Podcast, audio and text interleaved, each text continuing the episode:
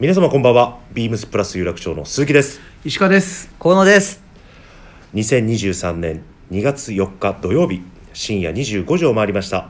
この時間はオールナイトビームスプラスがお届けいたします。はい。ということで、えー第16回目のトラットマンのオールナイトビームスプラス始まりました、よろしくお願いします。あお願いします。はい。今夜はですねこの3人でお届けさせていただきます、はい。ということで、はい、いよいよね今週の月曜日から、えースポーツコートフェアですね。始まりましたね。待ってました。待ってました。待ってました。さすがです。楽しみで楽しみで。本当に？はい。ありがとうございます。もうついに来たと。はい、僕も本当に準備期間2ヶ月を要しまして、やっと開催できたということで開あの開催初日に肩の荷が下りてほ力抜けちゃいましたねずっとバタバタ準備がそうですね。立て込んでましたもんね。えーやっとなんとか記事も揃って、はい。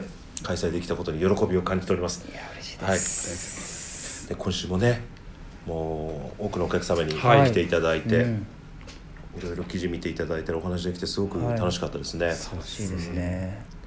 ね、であと先週の土曜日と,、えーと火曜日からインスタグラムライブ配信させていただきましたけど、はい視聴者の方リスナーの方も見ていただけたのでしょうかというところですが、結構そうですよね。店頭で、はいうん。ご覧いただいたという方で。あら。はいあお声いただきありがとうございましたそうですね。ちょっとあの緊張している姿を 見られてしまったと思うとちょっと恥ずかしいですが、はい。ただ嬉しいですね。大見ていただくと。カチコチでした、カチコチ、ちょっと慣れてないもので、はい、顔が少しこわばってまして つられてこういまあ僕大体僕も緊張しないですけどね、はい。こわばっちゃうんだよね。はい。ついついね。わかるわかる。そうなんです。これはもう回数重ねるしかそうですね、ないですね。はい。ちょっと温かい目ではい見守っていただければと思います。そうですね。よろしくお願いします。ね。本当にありがとうございます。ありがとうございます。一応第、えー、3回目のインスタグラムライブを来週のあの2月6日月曜日、はい。一応配信予定でございますので、そちらももしご都合ありましたらはい。ご覧いただければと思います。よろしくお願いします。お願いします。まあね。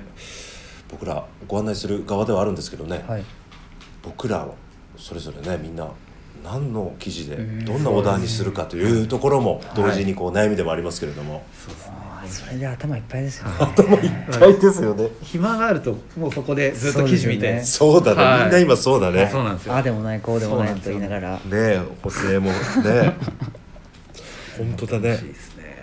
最近いろいろその話というかその話題ばっかりだね。みんなで話すことって言ったらね。みんなのオーダーが気になりますよね。気になります。まあね確かにね。でもさ オーダーフェアあるあるなんだけどさ僕の場合だと結構お客様から刺激を受けること多いんで、あお客様が選んだ生地とかお客様があの選んだ裏地とか、あはい。袖裏とかボタンとかね、はい。そういう仕様とかでお客様が選んでくださったものをこう、ね見るとあこれかっこいいやこの汗とかね、ありますね。あるよね、ははい。あるある。会話の中でこうアイディアが生まれたりとかそうありますね。い。進めながらいいな。はい。そうそうそれだからいいなってね、はい。あるね。あるある。僕も前回の秋冬のオーダーフェアでツイードのジャケットもブラウンのヘリンボーンにはい。裏地ボルドーで袖裏がなんかストライプ赤の袖ストライプにしてね、先日上がってきましたけどうんまるまるお客様の仕事同じなんですそうですね。申し訳なかったんだけどお客さんいや確かありますあれはかっこいいな、に。はい。ね。とかね。でもこれもねやっぱり僕らの、はい。仕事の楽しさでもあってね、はい。ね。本当に、まあ、オーダーヘアはやっぱりね毎回ご覧あのご来店いただいてねお題、はいい、ただくこうお客様も多くてね毎回こう吟味して一着ずつね作ってくださって、うん。なんかこうねいつしかこう一緒にこうワードローブをこう作っていく感じっていうのかな、去年一昨年とこういうこういう記事やあったんでもしよかったら今回ねたまにはもう無地一通り揃ったんで次柄物どうですかみたいなね、はいはい一緒にこうワードローブ作っていく感じは、うん。うん楽しいなと思って、いいですね。いいですよね、はいはい。やっぱりこう欲しい持っていない色柄とか、うん。をこうワードローブ埋めていけるのも楽しいですよね、うん欲しいところに手が届くというか。そうだよね。確かにね。だからもうぜひあのオーダーこれからお考えという方は、はい。ぜひクローゼット今一度見ていただいて、まあ、今回春夏の生地がメインなんで、ねそういえばこういう柄持ってないわとかね、うん。この色ないわっていうのあればはい。大体の生地揃ってるんで、はい、はい。形にできると思いますよ、うん自分もそんな感じで今ちょっと模索中なんで。そうですよね、はい、いいよね。えでも今さ今はい。日ねちょっと早い高弘さんが着てるはい。シアサッカーとかもね僕あ去年1年前の春夏のオーダー会で、うちのメンバーはセクシーさんとうん。あと私。はい。と,、えー、と山田弟。山田弟と高弘さんが全部シアサッカーって言ってたはい。4人、えー同じ生地そ違うんだけど白も、はいその時はあの何ですかね。何作る何作るで、はい。たまたまみんな合致したっていうか持ってないよねって、はい。そう。もうアメリカントラッドスタイルでもうシアサッカーね。はい。あのね卒業のねダスティ・ホでーマンのはいね、はいあのね。うん。ちっちゃくはやっぱり持っておかなければならないですよね。僕もあのはい。サンプルで並んでるの見てはい。ちょっと欲しいなと思って今期は。多いですよ。僕も作ろう。かなわけ多いんですよ。みんなサンプル持ってきてくれて。シャッカー同じのばっかりじゃないか。って、同じ、まあ、シェアサッカーでも本当にはい。仕様がそうですね。本当に個々のパーソナルな部分が出てるんで、うんサイズも。ね。ボタンも結構皆さん違いますし違違います。はい。白使いやすいもんね。白蝶本白はい。などなどそうだね裏地パープル入れてる方もいる。そうですよね。はい。パープルね、はい。すごいセクシーなんで。あれ？あれは？えっ、とセクシー。さすがです。はい。さすがだな。シアサッカーにね、はい。同じパープルなかなかそうですね。それもでも塩子さんらしいらしいですね。ねい。いと思います。じゃあオーダーは楽しいということでね、はい。はい。じゃあそろそろそろ参りましょうか、はい、えートラットマンの「オールナイトビームスプラス」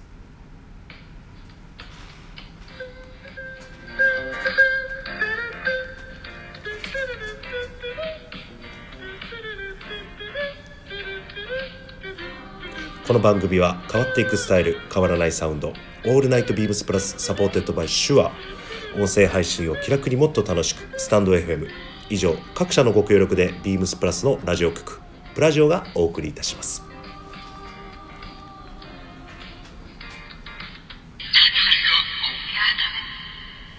はい。はい。じゃあ早速なんですが今週のウィークリーテーマ「開国学生服」はい1月30日から有楽町で2月18日からは神戸で行われる毎シーズンの恒例イベントスポーツコートオーダーフェア、今シーズンはスクールストライプにフォーカスされたラインナップ。ということで今週は学生時代に思いを馳せて学生服にまつわるエピソードを教えてくださいということでまた倉本さんねよく考えてらっしゃって。着眼点がすごいですうん。ね感心しちゃう毎回、はい。いやさすがはいということで、えー、とレターいただいてますね。はい。はい、高田さんお願いします、はい、えーラジオネームゆうたなさん、えートラットメンの皆さんこんばんは。こんばんは。えーいつも楽しく拝聴しています、えープラス有楽町を象徴するイベントの一つであるスポーツコートオーダーフェア、えーどの記事も雰囲気よく未だ絞りきれず、えー12日までの期間中に何とか決めきって今回も満足のいくオーダーができればと思います、うん。さてウィークリーテーマの解雇学生服ですが、うん。私は中高ともにブレザーでした、ん。えー中高一貫校でしたがちょうど学校大改革の過渡期に入学したため、えー先輩たちは学ラン男子のみ。私たちは、えーブレザー男子のみ。後輩たちはブレザー共学という珍しい状況でした、えー高校進学時には、えー中高全学年がブレザー共学になりました、ほえー当時はネクタイを緩めたりアンクル丈のソックスを履いたりと、はい。いえーいかに着崩すかに工夫を凝らしていましたが、はい。今はしっかりタイドアップしてカチッと、えースタイリングすることがほとんどです、えー同じブレザーでもここまで価値観がガラッと変わるのも面白いですねいただいております。えっとありがとうございます。ありがとうございます。はあなかなか珍しい。珍しいですすね。ねされてますね、はへえネクル丈ソックス。いちょうどゆうたなさんとははい。1ヶ月ぐらい前に、あの店頭でも同じような話を、はい、させていただいて、うん。はいはい。僕は中高一貫じゃなかったんですけど、あの中学高校ともにブレザーうん。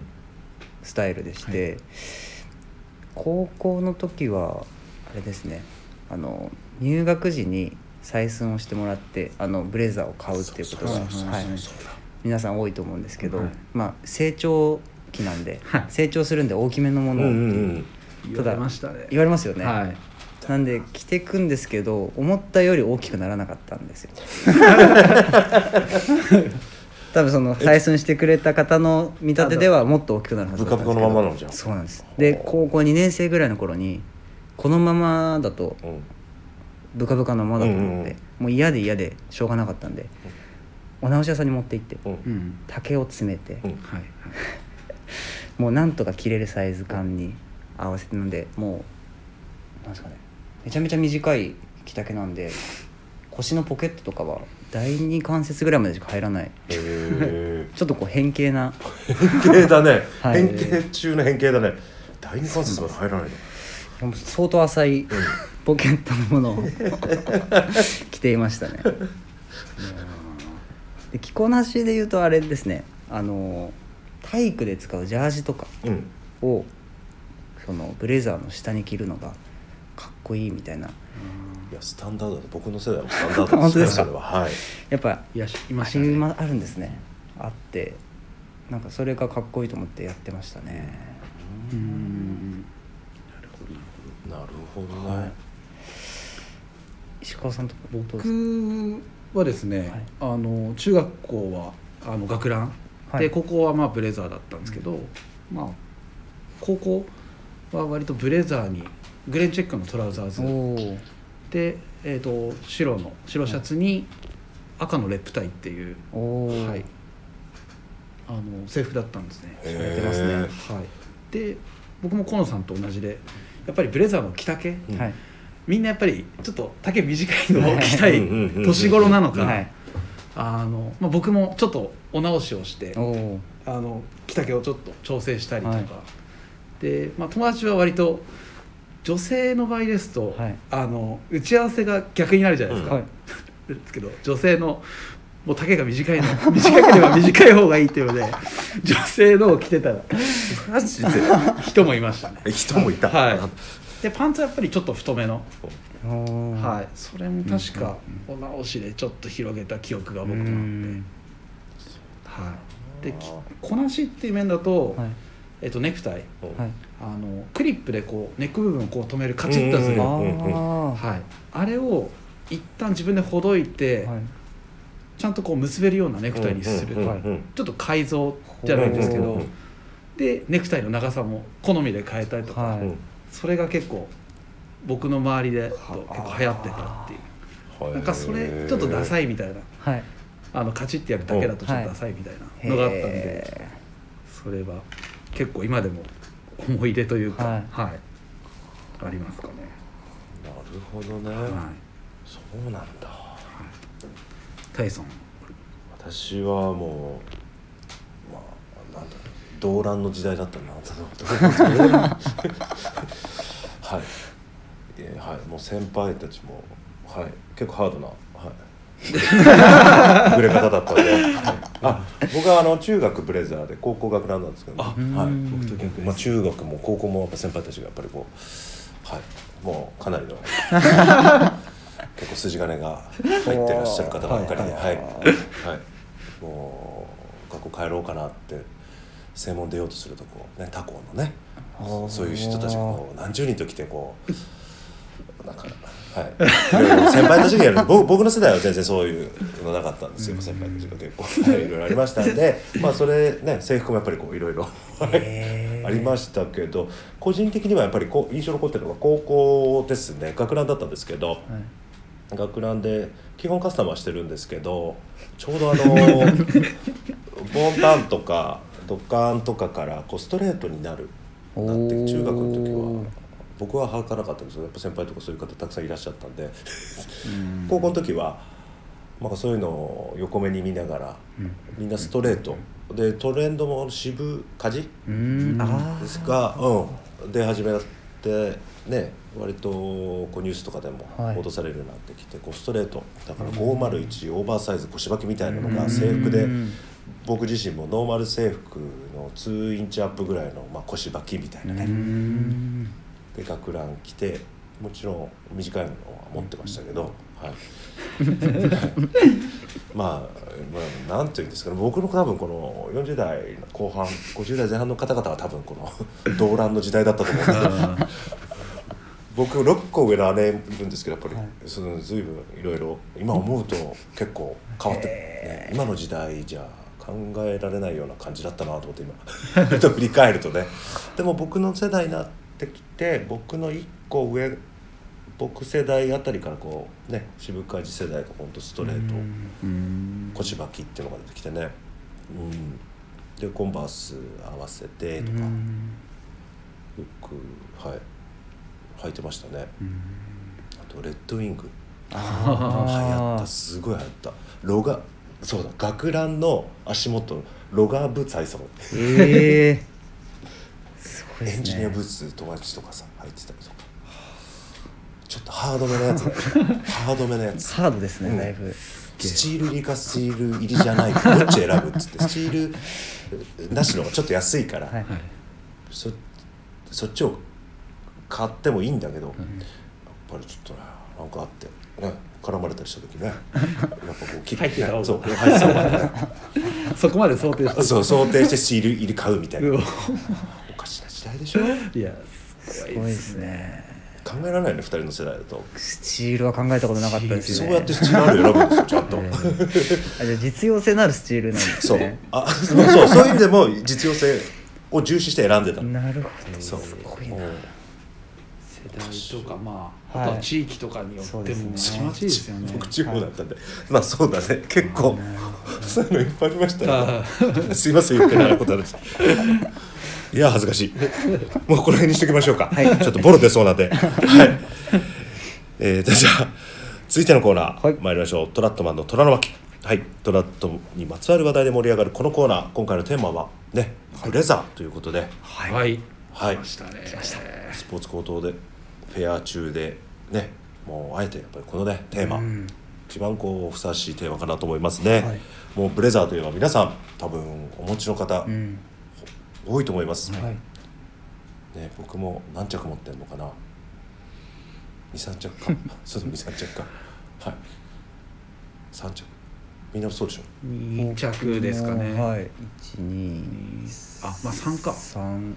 まあどこまでをブレザーというからだよありねますが。はいそうだな。やっぱ春夏秋冬とねはい。素材でそれぞれ持ってますけどなんだかんだでやっぱり着用頻度で考えると1年の中でも一番やっぱり着る機会が多い、多いですすねねね。特にネイビーはね、はい。うん。もうビームスプラスにとってもやっぱりこう定番アイテムですし、非常にこうよくね、販売実績もあって非常に毎シーズンよく売れますし、はいお客様でもね着てらっしゃる方、うん。よくお見かけしますけれども、もはや定番中のはい。定番というところですけどね。はい、ですね。ですよ。ですね。どうしたんですか皆さん。いえいえ。ちょっとあブレザーの歴史的な話ちょっとしましょうかじゃあ。いいんですか？いいですか？あいいですか？っていう聞かせていただいて。やこれ手元にちゃんと資料あるんです。けど、はい、読み上げさせていただきますよいいですかお願いします。はい、はい、もうご存知の方も多いかと思うんですけれども、まあ、ブレザーの発祥ですね、えーでよく知られているのがですね1870年代にイギリスのケンブリッジ大学とオックスフォード大学のローイングクラブですね、まあ、ボート競技のローイングクラブで着られていたものが発祥と言われてます、そもそも当時ですと、まあ、トレーニングウェアあとウォームアップウェアですね。はい。要は今でいうジャージみたいな感じなのかな。はいはいはい。という感覚でこう着られていたアスレチックウェア、うん。それが原型と言われてます。はい。で特にですねあの各ボートクラブごとにこうクラブカラーというのがありまして、まあ、クラブユニフォームですよね、としてのこう羽織物はい。だったと言われてます。はい、で特に有名なのが、まあ、先ほど申し上げましたオックスフォード大学とケンブリッジ大学の対抗レガッタ競技ですね。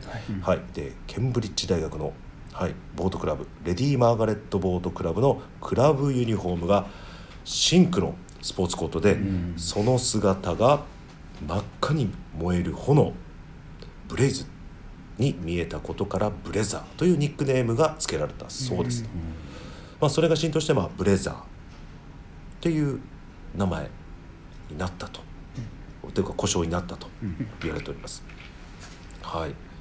で学生たちはですねまあそのクラブ以外でもまああのブレザーそのブレザーですね。クラブユニフォームを着てまあ、ああの出歩くようになりましてそれが徐々に徐々にこう広まってまあ市民権を得てまあ一般にこう広まったとい。うことらしいんですけどもね。でアメリカにはあの1900年代ですかね。はい。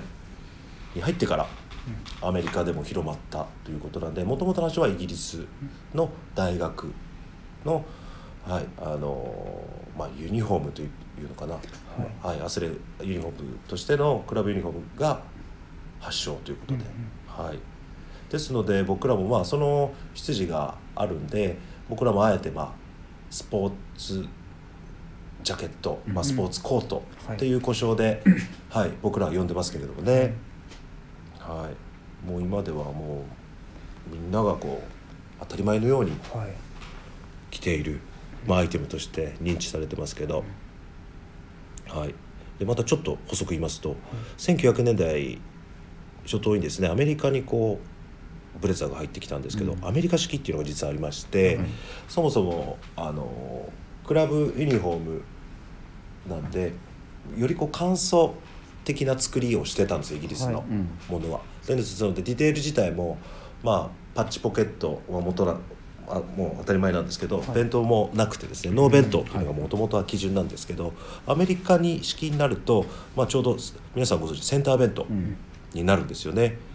でこうパッチポケットもこうフラップはいがつけられて、あ徐々にうちが展開しているテーラーラインの、はい、形になってきましたね。はいはい、はい、はい、なってきましたね。はい。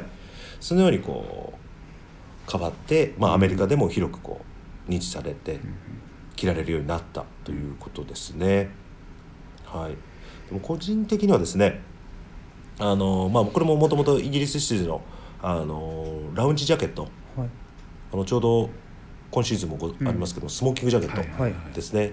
もともとスーツの原型と言われているラウンジジャケット、まあ、貴族たちが塩ビ服脱いでちょっとこうスモーキングルームでくつろぐ時着替えるんですけど、そこで着替えた、まあ、ラウンジジャケットラウンジスーツというのが今のシングルジャケットのもともと原型って言われてますけどね、でもアメリカのあの1型と僕らが呼んでる3パッチポケットはい。バンドフラップ、センターベントの仕様ってラウンジジャケットのディテールあれもパッチなんだよね、はい。はい。うん。パッチポケットで形がなんかね1型ってそうラウンジあジャケットもディテールが非常に近いかなと個人的にはすごく思ってるんだけど、はい。うん。であの胸癖のないあの、うん。ダーツ、はい。フロントダーツもないっていう仕様も、ラウンジジャケットも確かにまんまなんでまあもともとブレザーはブレザーはそれかあのあれだね スポーツはい。ジャケット。ジャケットユニフォームが発祥でディテールは多分こう言って貴族たちが着てたラウンジジャケットラウンジスーツのディテールも、まあミックスされて、うん。はい。まあ今僕らがブレザーと言ってる形になってるのかなっていう感じでしょうかね。うん、ね面白いね。面白い。面白いよね。はい。だね。なのでそのさこのレディ・マーガレット・ボート・クラブの、まあ着られたシンクのブレザーこれが1870 70年で、ってことは150年ぐらいか。すごいですね。はい。ね。ブレザーの歴史、うんそうだね、まあ僕らが言ってるのはねブルックス・ブラザーズがはい。作ったと言われてるナンバーワンサックス型のね、僕らは1型と呼んでますけど、うんはい。これが千あれいつだろう？60年代前半、はい。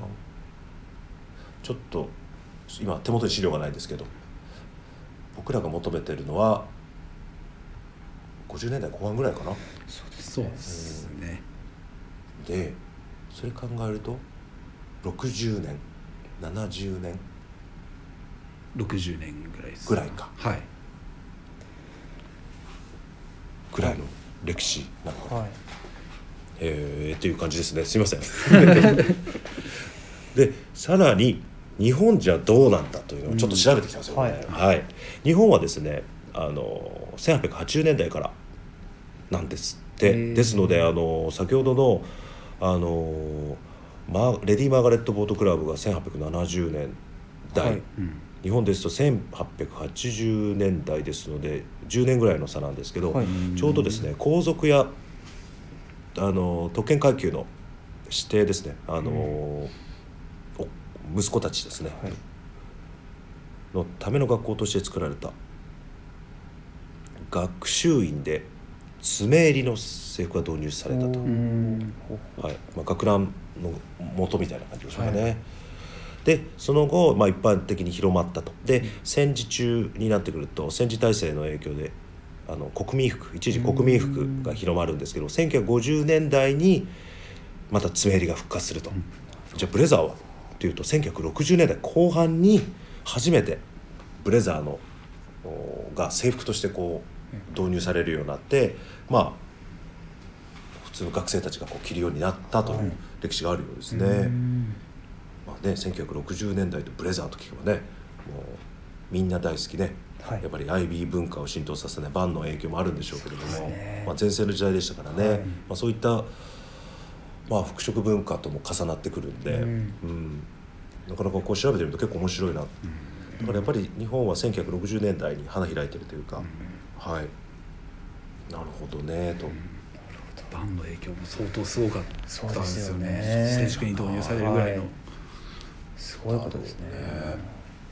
まあ、それだけこうブレザーっていうのが、まあ、市民権をはい。得るきっかけとなったはい。時代なんでしょううね。ん今となってはすごいいろんな形のブレザーというかいろんな国の羊だったりとか、うん。雰囲気のブレザーもたくさんありますもんね、うん。そうですね。ね。本当だよね。そういえばあの,、うん。あのマスターズはいゴルフ優勝者に、はい、送られるグリーンのジャケット、はい。オーダーされて。あ去年 そう。そうでですすはい。フォックス250周年記念のね。あそうですね。でなんか僕もそのちょっと調べてみたんですけど、もともとその会場となっているオーガスタナショナルゴルフクラブのメンバーがあの大会期間中になんかこう着用していたもの。であのギャラリーとコースの関係者はい。をこうすぐに見分けられるように、まあ、おー1937年から着用していたという歴史がある。なるほ937年。はい。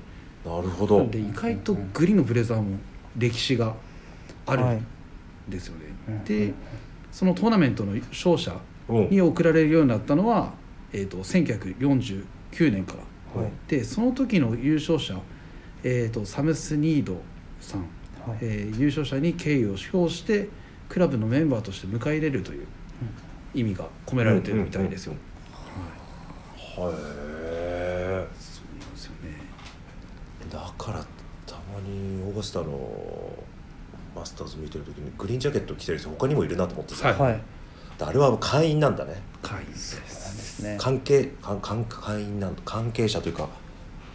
じゃあもうまさにユニフォームなんですね。ユニフォームだね、そのゴルフクラブの。はい。ほおー。いや面白いね。はい、うテニスの審判とかも着てますよね。ブレザー。ブレザー、ん。ネイビーのブレザーとかパイピ パイピングが入ったブレザーとかうん。着てるイメージありますよね、ね確かにね。確かに。紳士のスポーツとかだとそうだね。着るんですよね。あとはまあスポーツさっきのスポーツっていうところもおそらくその背景としてうん。そうですね。手術としてあるのかもしれないです、確かにやっぱなんかそっか、まあ、ブレザーというか、まあ、スポーツジャケットはい。スポーツコート、おなるほどね。まああとねもう皆さんご存知かオリンピックのね、はい。選手団みんなブレザー、そうですね。ねスタイルで、はい。ね、この間の東京オリンピックも、はい。選手団はちょっと待ってくださいね。これ画像。ホワイト。そう。ホワイトに赤い。赤。赤のパンツか。はい。並ぶとかっこいいですよね、かっこいいね。開会式用かうん白のスポーツコートに赤のうんねトラウザーズで。かっこいい。かっこいいね。今画像手元で見てるんですけど、これいいですね。へえあいいねかなんかいろんな色とかねはい。柄、まあ、デザインもあるんですけど、はい。なんかそのチームユニフォームとしてなんかそのパなんつうんだその団体所属をこう示すための、なんかユニフォームとしてすごくこう、うん。可能性をすごく感じるね。そうですね、うん。これ一応アメリカの2020年のそう。おおラルフ・ロそーレン。れラルフローレンのそうはい。かっこよかっこい。いですよねかった。よ。あ足元もボートシューズ履いて、はい、ね。はい。これめちゃめちゃかっこいいです。ね、開会式見見ましたね。見て各国のはい。俺こうユニフォーム見てました。ね。調べたりしてましたね。長い開会式ね。はいなんかはい。かかっこいいですよね。かっこいいよ。あとやっぱアイビー好きで言うとあれじゃないですか。ブレザーといえばティファニーで朝食をだね。ですね、ジョージ・ペパードおそう、はい。うちのスタッフみんな好きだし。理想系というか。そう。あれもかっこお手本いいですよね。ブレザはい。で、まあ、その着用シーンとかでもライニングが赤。はい。のブレザーちらっと見える赤のライニング、かっこいいですよね。オードリー・ヘップバーンのあの赤いなんですか？ワンピースというかコートとすごいマッあチングも、オレンジね。オレンジ。ジバンシーの。あのマッチングもいいですし、そう。はい、タイさんのブレザーライニング赤ですよね。はい、まあ、もう完全に元ネタは、はい、ティファニーのジョージ・ペッパーです。いやあれはかっロこいいですングスタンスのねね、ナチュラルショルダーで、うん。ジョージ・ペッパー自体が結構背高くて体型いいんでね、はい。まあ顔もね男前だしね、はい。よくまた似合うんだあれが。ね。いやあれは理想とはしてますよ。はい、はい、理想ですよあくまでも。はい、真似しようにも、ははい。い似ても似つかないんですけど。でもネイビーに赤の裏地はままさにあそこから来てるうん。これは。なるほど。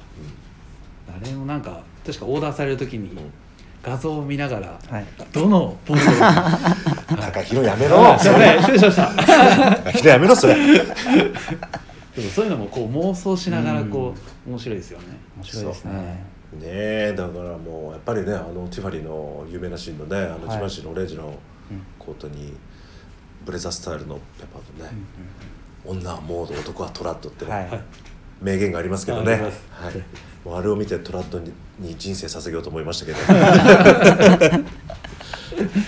あれはいいですよ。かっこいいですね。かっこいい。はね。シャツタイのバランスとかもめちゃめちゃかっこいいですもんね。かっこいい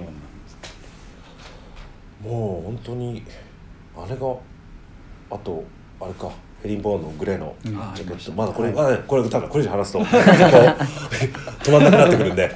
まああのぜひご興味ある方ね、はい。えー、と1961年の映画です、えーティファニーで朝食を、はい。オードリー・ヘップバーンジョージ・ペッパード主演の、はい、名画ですね、はい。もうアメアメトラ好きにはもう鉄板の、なんですね。ヒントがたくさんありすぎても。何度でも見たい。何度もはい。はい、ございますねご興味あったらぜひチェックしてみてください。ということですね。はい。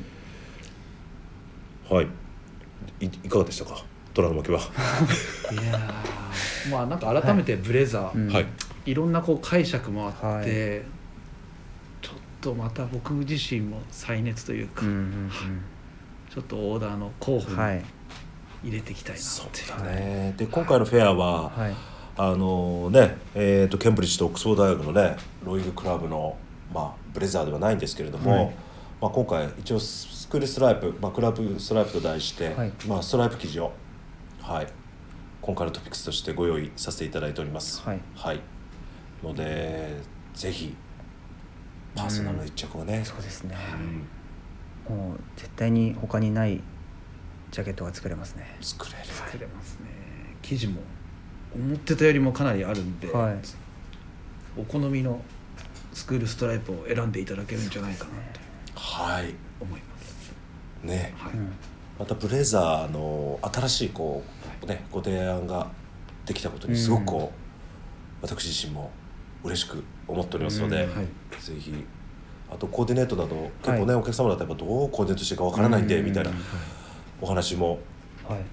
結構聞いたんですけれどもコーディネート一緒に考えましょう、はい。楽しいですねそういうのも。楽しいです、はい。それがまたいいんですよね、うん。うん。ぜひ見に来ていただければと思います、はい、というわけでスポーツコートオーダーフェアですね。ビームスプラス有楽町では、えー来週2月12日日曜日まで続きますので、お時間のある方ぜひご来店お待ちしております。お待ちしております。お待ちしております、はい、そしてですね第2ラウンドですねは神戸。はい。ラウンドがまたスタートする。あその前にですね、えー、とすいません。ちょっとライブの告知ですね、2月6日月曜日8時30分から第3回目のインスタグラムライブ配信しますので、えー次のインスタグラムライブの、あのーテーマは各スタッフのはい。おすすめ、はい。どんな生地にでオーダーするのかと。か、うん。はい、みんなが実際にオーダーするっていうものをちょっと紹介させていただきたいなと思いますので、ぜひそちらもお楽しみはい。ということで。でですねゲストでビームスプラス原宿のニック丹羽さん。丹羽先輩がはい。ライブに駆けつけてくれるということですのでぜひお楽しみにということですね。でさらにまた告知が続くんですけれども、はい。さらに、えートラットマンの「オールナイトビームスプラス」をですね実は今日と次週2週連続で配信させていただきます。おでなんと来週は初のライブということで。ライブおー。はい。次週ですね、2月11日土曜日、一応21時からか21時15分ぐらいになってしまいそうなんですけれども、はい、一応ライブ配信を予定しておりますので、そちらもぜひお楽しみ。で、ゲストもはい。一応来ていただけるということで、はい、予定しておりますので、ですので初のライブなんでちょっと今から緊張してるんですけどね。はい、なんかまたワイワイガヤガヤと。はいまあ、スポーツコートにまつわるうん何かお話をしたいなと思っておりますので、ぜひ合わせてよろしくお願いいたします。よろしくお願いしますはい。で、はい。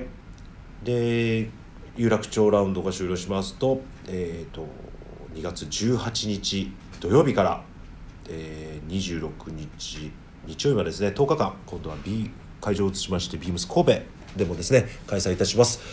で、17じゃないな、18、19か。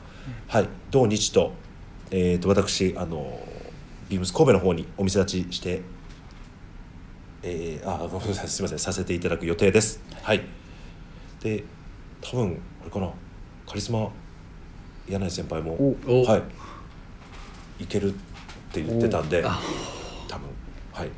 店立ちしてくれるはずなんで。はい。はい。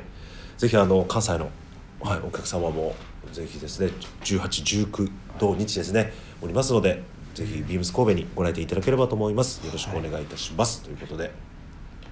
大丈夫ですか？お願い皆さん。しますはい。おお話したいことありませんか？大丈夫ですか？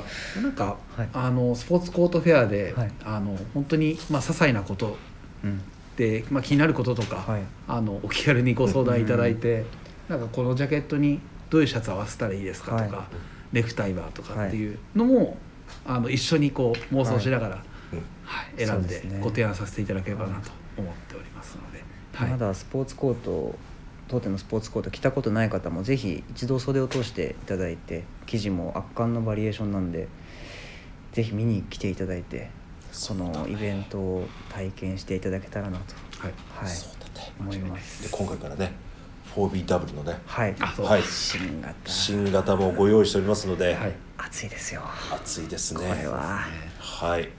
何の記事に載せるかっていう。はい。そうなんです。あー。いやーでも月曜日までには皆さん決めてくださいね。そうですね。ライブで。はい。はい。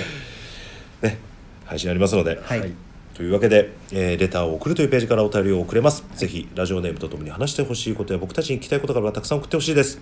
メールでも募集しております。メールアドレスは bp.hosobu.gmail.com メールアドレスは bp.hosobu.gmail.com ツイッターの公式アカウントもございます。